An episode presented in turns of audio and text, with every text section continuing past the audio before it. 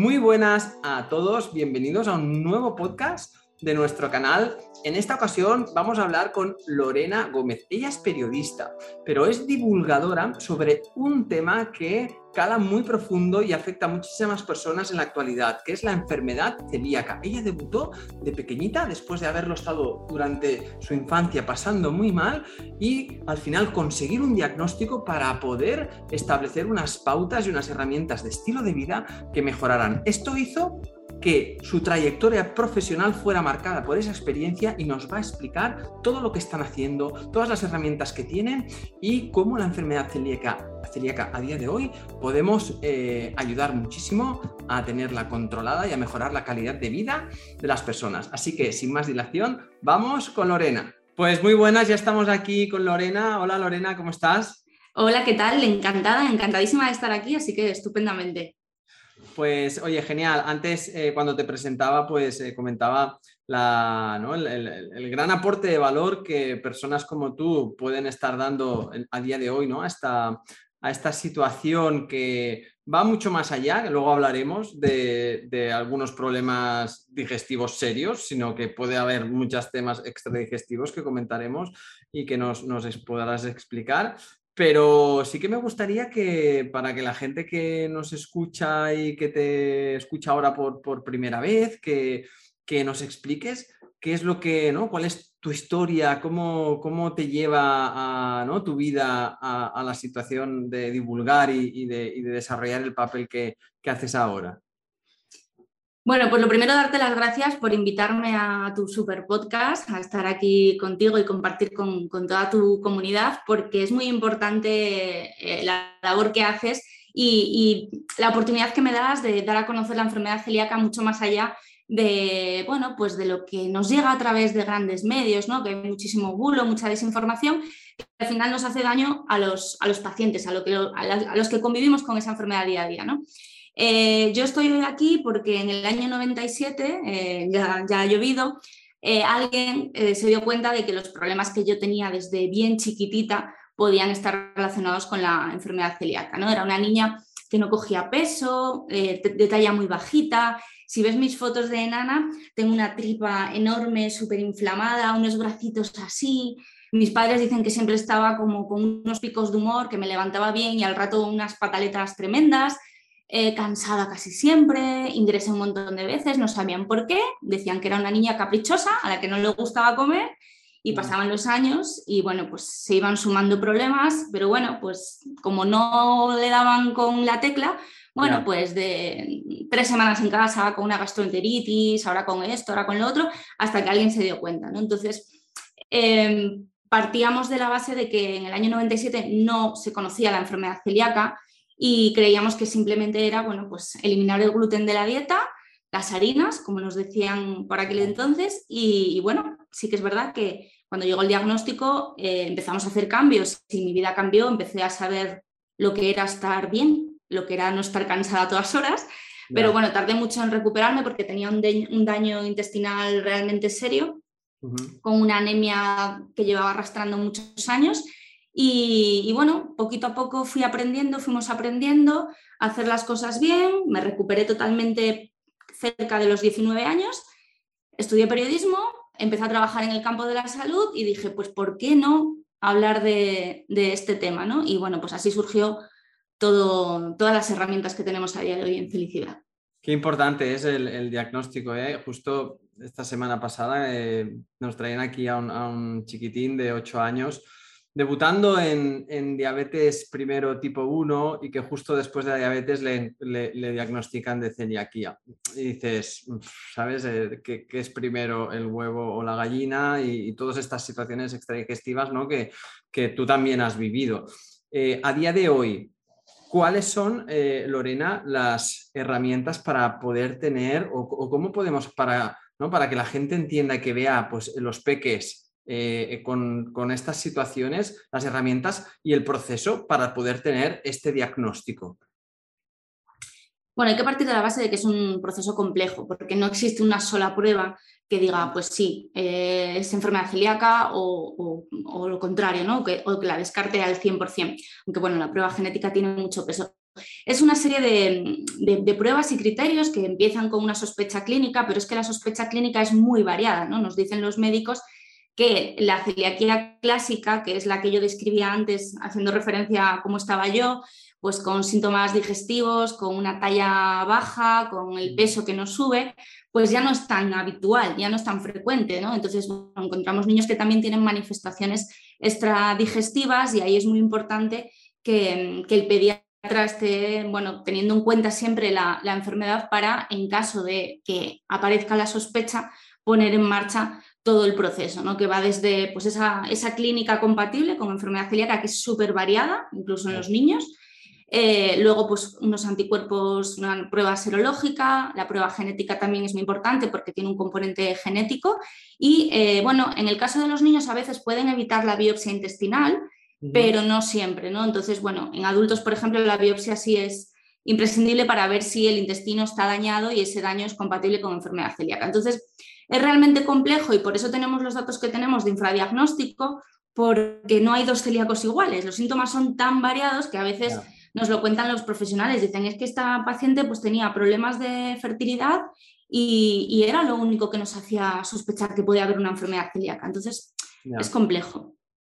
Ya, en este sentido, claro, porque muchas veces no, un, positivo genético mm, o, negativo puede descartar que si no hay anticuerpos, o, ¿no? o sea, al final todo es una batería ¿no? de, de proceso para acabar, pero indudablemente también el estar alerta, sobre todo los profesionales sanitarios de estas clínicas ¿no? y, demás, porque es que nos hemos encontrado incluso en, adultos ¿no? que, han llevado celiaquías, pero vamos, durante toda la vida y eso ha ido generando, claro, el intestino a día de hoy que tenemos tanta información, tanta evidencia de lo importante, pues imagínate ir conviviendo toda tu vida con un intestino con todas esas microvellosidades deterioradas, inflamadas ¿no? y, demás. ¿no?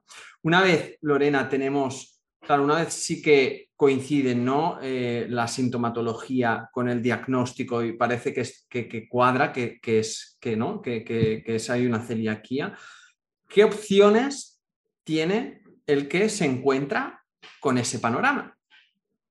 Bueno, lo primero es calma, relajación, información y profesionales. Es como el consejo base, porque es verdad que, te cambia la vida por completo. Eliminar el gluten de, tu día a día es aprender a leer etiquetas, aprender a entender que los alimentos que de manera natural no tienen gluten son realmente la, base.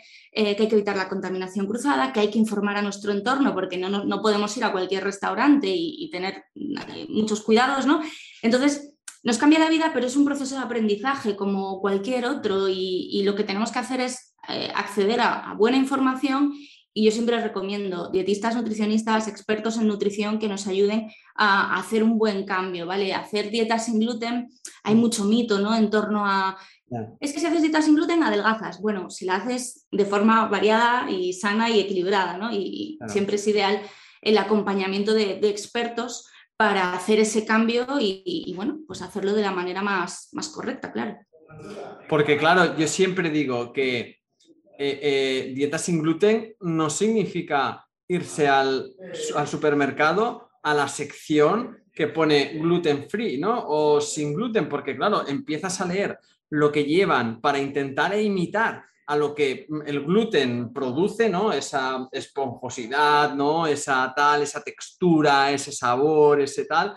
Y, al final, por llevar una dieta sin gluten en esa línea, eh, estás descuidando tu salud y tu alimentación, ¿no? Entonces hay que saber que va, todo mucho más allá. Claro, efectivamente. Lo que pasa es que esto ha ido cambiando mucho con los años, ¿no? A día de hoy es verdad que la, que la industria em, nos ha permitido tener, no echar en falta prácticamente de nada.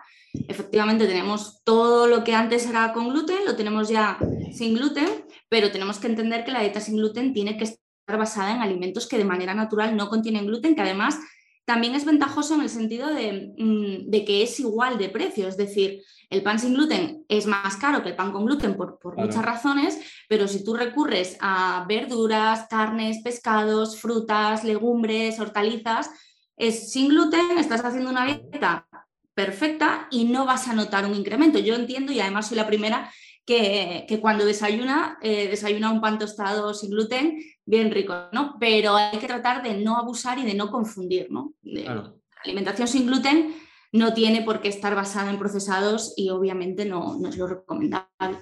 Claro, es que al final, si, si, nos vamos a una alimentación que al final lo que estamos ¿no? hablando los nutricionistas, diciendo, oye, pues una alimentación basada la mayoría o, que haya una muy buena presencia de vegetales, de plantas, ¿no? Eh, pues, eh, si quieres tomar cereales integrales, ningún problema, no tomes trigo, pero tienes, tienes arroz, tienes quinoa, tienes mijo, tienes eh, avena que debe ser certificada, entiendo, ¿no? Porque hay una contaminación importante. Pero bueno, que es muy amplio, ¿no? ves al mundo de las proteínas animales o vegetales, o sea, tienes toda una, ¿no? Entonces, pero sí que es cierto que a veces incluso hay personas que están pensando que lo están haciendo bien y que por, por esas cruzadas, ¿no? Y, claro, un celíaco tiene que entender que es que lo mínimo de lo mínimo le puede generar una respuesta inflamatoria. Eh, entonces, ¿no? Hay que tener cuidado también ¿no? con, esas, con esos cruces ¿no? de, contaminación que, en la industria hay ¿no? en, en muchos productos. Eso es una lucha, porque muchas personas que tienen enfermedad celíaca asocian el hecho de tener más o menos síntomas con tolerar, tolerar más o menos cantidad de gluten. ¿no? Entonces piensan que eh, como no les causa mucho problema salir a comer al bar de enfrente donde puede haber contaminación cruzada, que pueden hacerlo. Y es muy, muy bueno lo que tú has dicho la más mínima cantidad de gluten va a desencadenar esa respuesta inmunológica. Entonces tenemos que ser muy estrictos y estar muy seguros de que consumimos eh, opciones siempre sin gluten y que además evitamos la contaminación cruzada en casa, cuando salimos, en reuniones familiares, en reuniones con amigos, porque al final nuestras defensas están listas para atacar al gluten en cuanto aparece por la puerta, ¿no? Entonces es muy importante que tengamos eso en cuenta y que conozcamos también la normativa de etiquetado de alérgenos en Europa y en España para no cometer errores.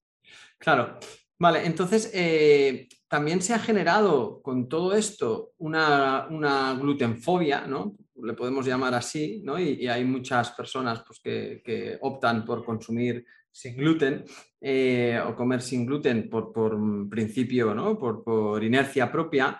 Es cierto que hay ¿no? una sensibilidad al gluten no celíaca que podemos pero claro, muchas veces es saber bien, bien qué tipo de alimentos estás consumiendo que llevan gluten, que pueden llevar muchas otras cosas que pueden estar generando, ¿no? sabemos que el, trigo actual, por ejemplo, tan moderno, tan refinado, tan industrial, pues no solo es que es el gluten, es que lleva...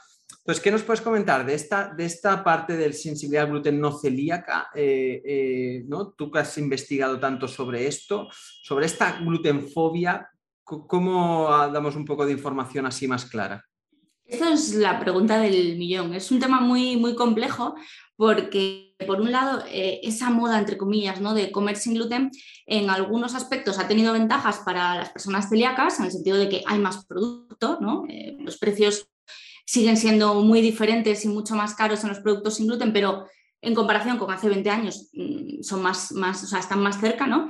Pero por otro lado también lanzan mensajes contradictorios, por ejemplo, a la hostelería, ¿no? Una persona que, hace una dieta sin gluten porque quiere, pero un día no encuentra una opción sin gluten en un restaurante y pide cualquier cosa, puede confundir al, profesional. ¿no? Con la sensibilidad al gluten o al trigo no celíaca ocurre que estamos hablando de, un problema de, de, salud, obviamente, pero que a día de hoy todavía los expertos nos, nos, nos decís, nos dicen que no saben exactamente si es otra parte del trigo, si son otro tipo de componentes los que ocasionan esos síntomas, ¿no? Entonces, siempre hay que, yo siempre recomiendo que ante cualquier duda que acudamos a un profesional que esté actualizado, que realmente nos pueda ayudar, porque, bueno, pues todas las decisiones de salud que, tomamos las personas que tenemos algún problema con algún componente, pues eh, las estamos tomando en cada vez que abrimos la boca para comer, ¿no? Y a veces podemos estar enmascarando otras cosas o a veces tenemos ese problema y va acompañado de otro problema digestivo más o no digestivo. Entonces, es complejo, pero es importante que siempre acudamos a un profesional y lo más actualizado posible. Y, es que de hecho para, para poder diagnosticar bien la celiaquía debe haber consumo de gluten. ¿no? Porque a veces pasa esto, ¿no? Que se puede también estar ahí eh, enmascarando, ¿no? O pasando por alto algo porque los hábitos no, están generando pues esa respuesta de IGAs o, ¿no? o, demás. Eh, Lorena, eh, a día de hoy, vosotros, con tu proyecto, a través de toda tu historia personal, ¿qué estáis haciendo? ¿Cómo ayudáis a las personas a, pues a darles más luz y más camino ¿no? en, este, en, este, proceso. Bueno, nosotros tenemos un montón de herramientas que hemos ido creando en estos casi siete años, que vamos a hacer enseguida, em, que son gratuitas, que están a disposición pues, de todas aquellas personas que tienen un diagnóstico de enfermedad celíaca o que tienen a alguien en su entorno que tiene un diagnóstico de enfermedad celíaca y quieren saberlo todo sobre la enfermedad. O sea, desde el podcast, eh, los materiales que compartimos en redes, la web y luego tenemos también un proyecto muy chulo en Asturias. Lorena, ¿cómo, es eh, ¿cómo se llama el podcast para que la gente lo tenga, la web, y todos los, medios? Pues la web es felicidad.net. El podcast, no somos muy originales con los nombres porque no nos dedicamos a ello, entonces, bueno, felicidad.net. felicidad está bien, está bien pensado, bien logrado. ¿eh? Claro, porque cuando lo lanzamos la idea era, como lo primero que lanzamos fue una aplicación de restaurantes entonces, el concepto era, oye, qué, feliz estoy ¿eh? de estar en un restaurante sin gluten. Y de ahí el concepto. Pero bueno, nos quedamos con ese nombre, con Felicidad, y la web se llama felicidad.net, el podcast es Onda Felicidad, la escuela es Escuela Felicidad, y de ahí, bueno, pues han surgido un montón de, colaboraciones y, de oportunidades chulas como esta para que se conozca más la enfermedad celíaca y bueno, la gente entienda que nuestras necesidades son por razón de salud y no por razón de, llamar la atención, que me lo han dicho muchas veces, ni de capricho, ni de moda. Bueno, siempre hay los, llamados haters por ahí que tienen algo que, decir, pero dicen, ¿no? Siempre me decían, que hayan haters quiere decir que estás haciendo trabajo y que, al final estás, estás llegando y seguro que, por un hater que haya estás ayudando a miles de personas. O sea que... Yo duermo con... Tengo la conciencia muy tranquila, duermo muy bien y, al final sé que, es importante dar a conocer, además hacerlo de la mano de profesionales, bueno, pues el mundo de la enfermedad celíaca que es mucho más serio, ¿no? A veces de lo que, de lo que se comenta en algunos sitios, ¿no?